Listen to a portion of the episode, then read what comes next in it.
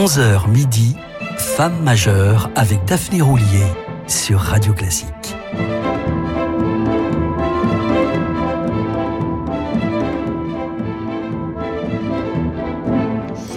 Amis auditeurs, bonjour et bienvenue sur Radio Classique. Je suis heureuse de vous retrouver en compagnie de la violoniste hongroise Johanna Marti, prématurément disparue à 54 ans dans l'indifférence générale. Mais si cet artiste, né en 1924 à Timișoara, n'a pas eu l'heure d'être reconnu de son vivant, elle fait aujourd'hui l'objet d'un culte posthume, et ce, bien des années après s'être retirée de la scène puisque ses dernières captations radiophoniques datent de 1972 en Suisse. C'est d'ailleurs précisément en Suisse, à Glaris, le 12 décembre 1949, que Johanna Marzi et son fidèle accompagnateur au piano, Jean Antonietti, font la connaissance lors d'un récital de Daniel Tchoudi, un éditeur local, grand amateur de violon, accessoirement très fortuné. Si à l'époque un luthier lausannois veille à l'entretien de l'instrument de Johanna Marzi, en l'espèce un Carlo Tononi acheté à Budapest par sa mère pour son 15e anniversaire, Tchoudi lui fait miroiter les joyaux en sa possession.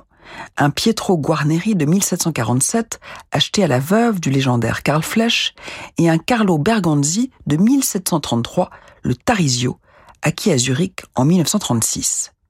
Quelques mois plus tard, il lui offre de les essayer. Johanna trouve le premier mal adapté à sa poigne, mais s'éprend du second. C'est avec cet instrument qu'elle réalisera la plupart de ses enregistrements, le préférant même au son profond et velouté d'un Stradivarius que Tchoudi lui offrira par la suite à Genève, le Huberman ex Chrysler. Mais retrouvons-la, sans plus tarder, accompagnée par Jean Antonietti dans la première sonatine pour violon et piano de Franz Schubert.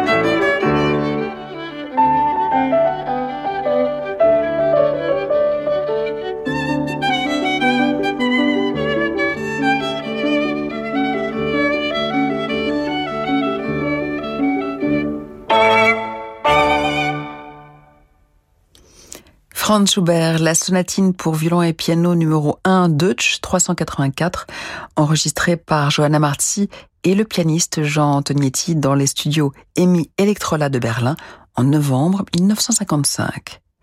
À cette époque-là, la violoniste est sollicitée par les plus grands chefs, ses compatriotes, Ferenc Frickschei et Jörg Scholti, mais aussi par Eugen Jorum, Otto Klemperer, Clemens Krauss, Paul Van Kempen et bien d'autres. Lors de la saison 1957-1958, elle fait ses débuts aux États-Unis et joue sous la direction d'André Cluitens puis de Leonard Bernstein. Le célèbre critique du New York Times, Harold Schoenberg, note la détermination de Marcy à ce que le public retienne d'abord la musicienne avant la virtuose, ce qui n'empêchera pas le critique du Cincinnati Enquirer de la sacrer reine des violonistes. Très appréciée aux Proms de Londres et après une tournée en Afrique du Sud, elle va pourtant essuyer un affront cuisant. Au Festival d'Édimbourg, à l'été 1959, le philharmonique tchèque refuse de jouer à ses côtés au motif qu'elle aurait soutenu le régime pro-fasciste de Miklos Horthy, le pétain hongrois. Un comble pour celle qui a été internée dans un camp autrichien jusqu'à la libération. En réalité, ce que les Tchèques reprochent à Barty, c'est moins le fait d'avoir joué avec des musiciens compromis comme Willem Melgenberg ou Clemens Krauss que ses positions anticommunistes. Je ne suis pas communiste, je ne m'en suis jamais caché, j'ai refusé à plusieurs reprises de jouer derrière le rideau de fer, les Tchèques le savaient très bien, comme ils savaient que j'allais être leur soliste. Que la politique interfère dans la musique et au sein d'un orchestre où elle n'a pas sa place, je ne peux pas le comprendre regrettera-t-elle. Son anticommunisme, elle l'expliquera par ses origines hongroises et la crainte de ne plus pouvoir jouer dans son pays natal. Elle redoutait aussi les probables représailles des autorités hongroises contre sa famille et notamment contre sa mère septuagénaire qui venait tout juste d'être autorisée à quitter Budapest pour lui rendre visite. Retrouvons Johanna Marzi en compagnie du chef, également d'origine hongroise, mais naturalisé autrichien, Ferenc Frickschei. Ensemble, ils ont notamment enregistré le concerto pour violon de Dvorak.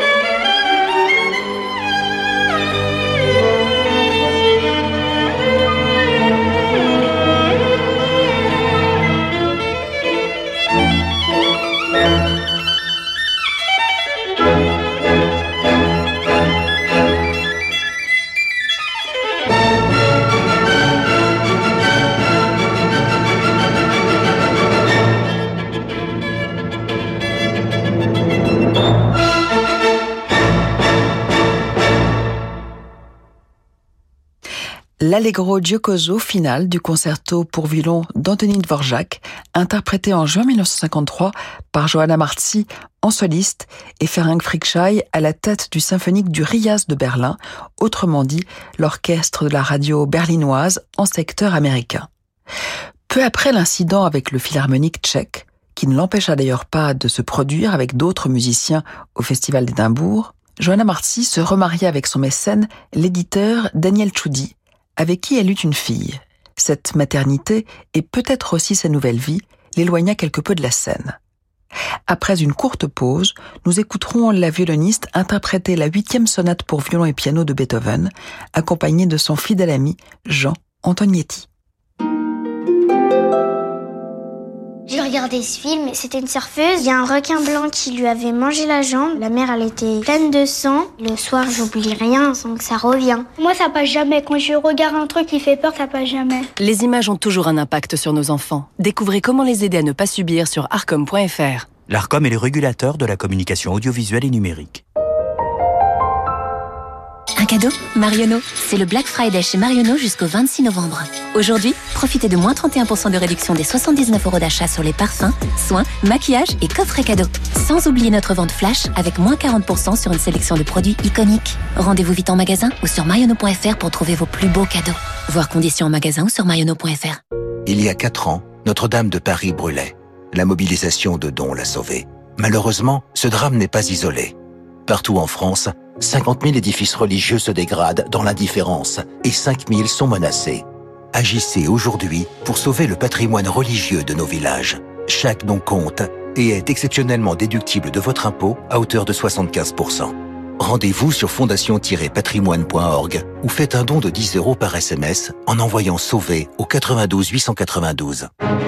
Radio Classique présente Le dictionnaire amoureux du pouvoir par Alain Minck. Fake news et le pouvoir du mensonge. Zola ou le pouvoir de la plume. Démocratie ou le pouvoir du peuple. De la sphère économique au monde des médias, de l'univers intellectuel aux confins de la vie politique, découvrez toutes les formes de pouvoir. Le dictionnaire amoureux du pouvoir par Alain Minck aux éditions Plomb et Grasset. En vente partout et sur radioclassique.fr. De fabuleuses œuvres d'art, c'est Fab Paris, tout l'art du monde sous un même toit. De l'Antiquité à nos jours, 110 prestigieuses galeries internationales retracent l'histoire de l'art du monde entier à travers de remarquables découvertes d'archéologie, joaillerie, art moderne, contemporain et bien sûr les beaux-arts, sans oublier le design. Fab Paris vous attend jusqu'à demain au Grand Palais éphémère à Paris. Tous les détails sur fabparis.com. Xavier voulait racheter les murs de ce centre commercial. Déjà propriétaire de quelques galeries marchandes non loin de là, il peinait à trouver un crédit. Alors le cabinet Bougardier lui a fait souscrire un contrat de fiducie sûreté dans lequel il a apporté une partie de ses biens. Ce nouvel outil de garantie innovant lui a permis d'obtenir son financement bancaire. Comme pour Xavier au cabinet Bougardier, nous aimons trouver la solution de financement à laquelle on ne pense pas toujours.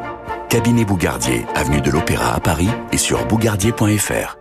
Les traders sont comme des chefs d'orchestre. Pour garder la maîtrise, il leur faut de bons outils. Avec le calendrier économique d'Itoro et TradingView, vous pouvez trader plus intelligemment. Téléchargez Itoro aujourd'hui. Itoro est une plateforme d'investissement multi-actif. Tout investissement comporte des risques de perte en capital. Les performances passées ne préjugent pas des performances futures.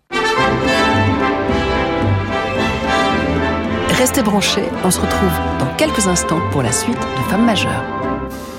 À l'hôpital Foch à Suresnes, près de 300 médecins et chercheurs œuvrent pour combattre la maladie. Faire un leg à la Fondation Foch, c'est réaliser un geste fort en transmettant votre patrimoine pour acquérir du matériel de pointe et financer des recherches d'excellence au bénéfice de tous. Leg, donation, assurance vie, pour aider l'hôpital Foch, appelez le 01 46 25 27 74 ou rendez-vous sur fondation-foch.org. Jusqu'à midi, Femme majeure avec Daphné Roulier sur Radio Classique.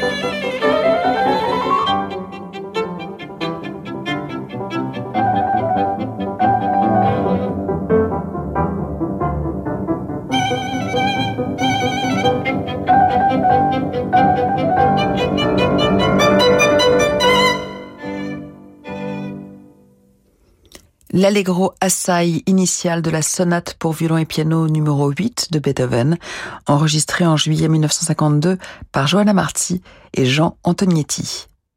Si la violoniste eut la chance de rencontrer dès 1948 son âme sœur au piano, comprenait celui qui allait l'accompagner de longues années, ses conceptions très personnelles ne faisaient pas toujours l'unanimité, notamment auprès de certains chefs d'orchestre comme Wolfgang Sawalisch qui avait le même âge qu'elle. Ainsi, l'enregistrement en juin 54 du troisième concerto pour violon de Mozart et celui de Mendelssohn, l'un des chevaux de bataille de la violoniste, se fit non sans mal, au forceps, serait-on tenté de dire. La session avec le Philharmonia Orchestra au Kingsway Hall de Londres fut tendue, les deux musiciens étant en désaccord parfait au point que Johanna Marcy refusa leur publication et réenregistra un an et demi plus tard, dans les mêmes conditions, le concerto de Mendelssohn, mais cette fois sous la baguette plus conciliante de Paul Kletsky. Sa version du troisième concerto de Mozart fut quant à elle sauvée de l'oubli grâce aux captations radiophoniques de divers concerts, notamment celui avec Jörum par la radio bavaroise en 1955. Marty avait beau avoir interdit ces gravures avec sa Walish, elles ont néanmoins circulé avant d'être finalement éditées en 2022 par la Warner à l'occasion d'un coffret à la gloire de la violoniste. Assez étrangement, on ne perçoit rien de leur mésentente, mais je vous laisse juge. Voici donc un document rare, le concerto pour violon en mineur de Félix Mendelssohn par Johanna Marzi et le Philharmonia dirigé par Wolfgang Sawalish. le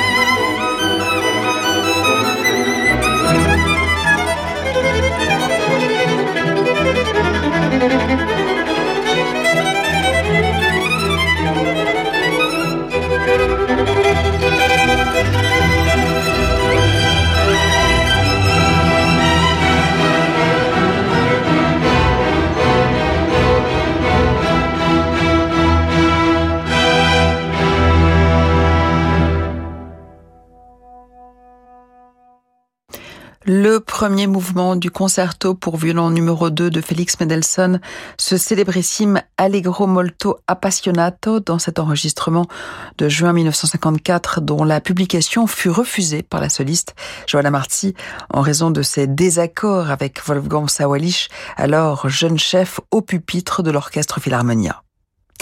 L'image abondamment relayée de Joanna Marty, y compris par la Warner, qui a reproduit les couvertures d'origine des microsillons, est singulièrement distante et un peu absurde.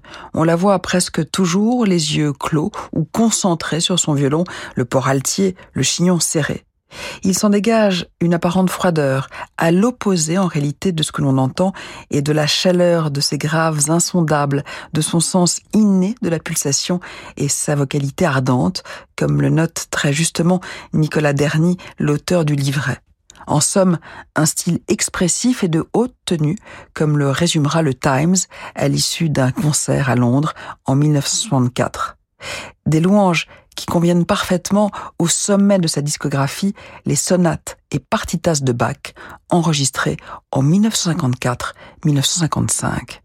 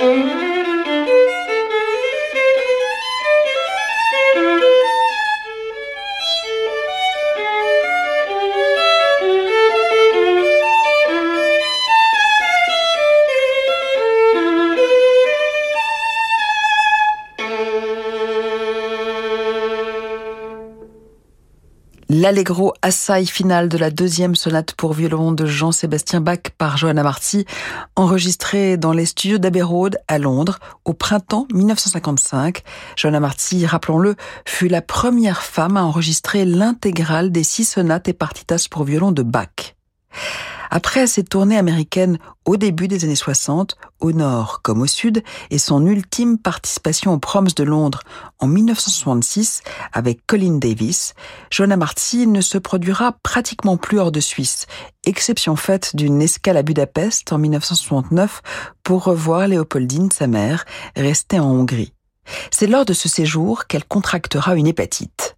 Son récital Brahms Ravel avec le pianiste Itzvan Ashdou, datant du 25 novembre 1972, sera le tout dernier diffusé par la radio suisse.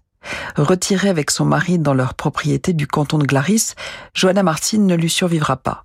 16 mois après sa disparition, elle succombe à son tour d'un cancer le 13 août 1979 à 54 ans.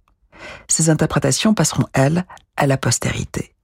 Voilà, c'est aussi l'heure de nous quitter pour mieux nous retrouver la semaine prochaine. En attendant, vous prenez le large avec Francis Dressel, cap sur de nouveaux horizons.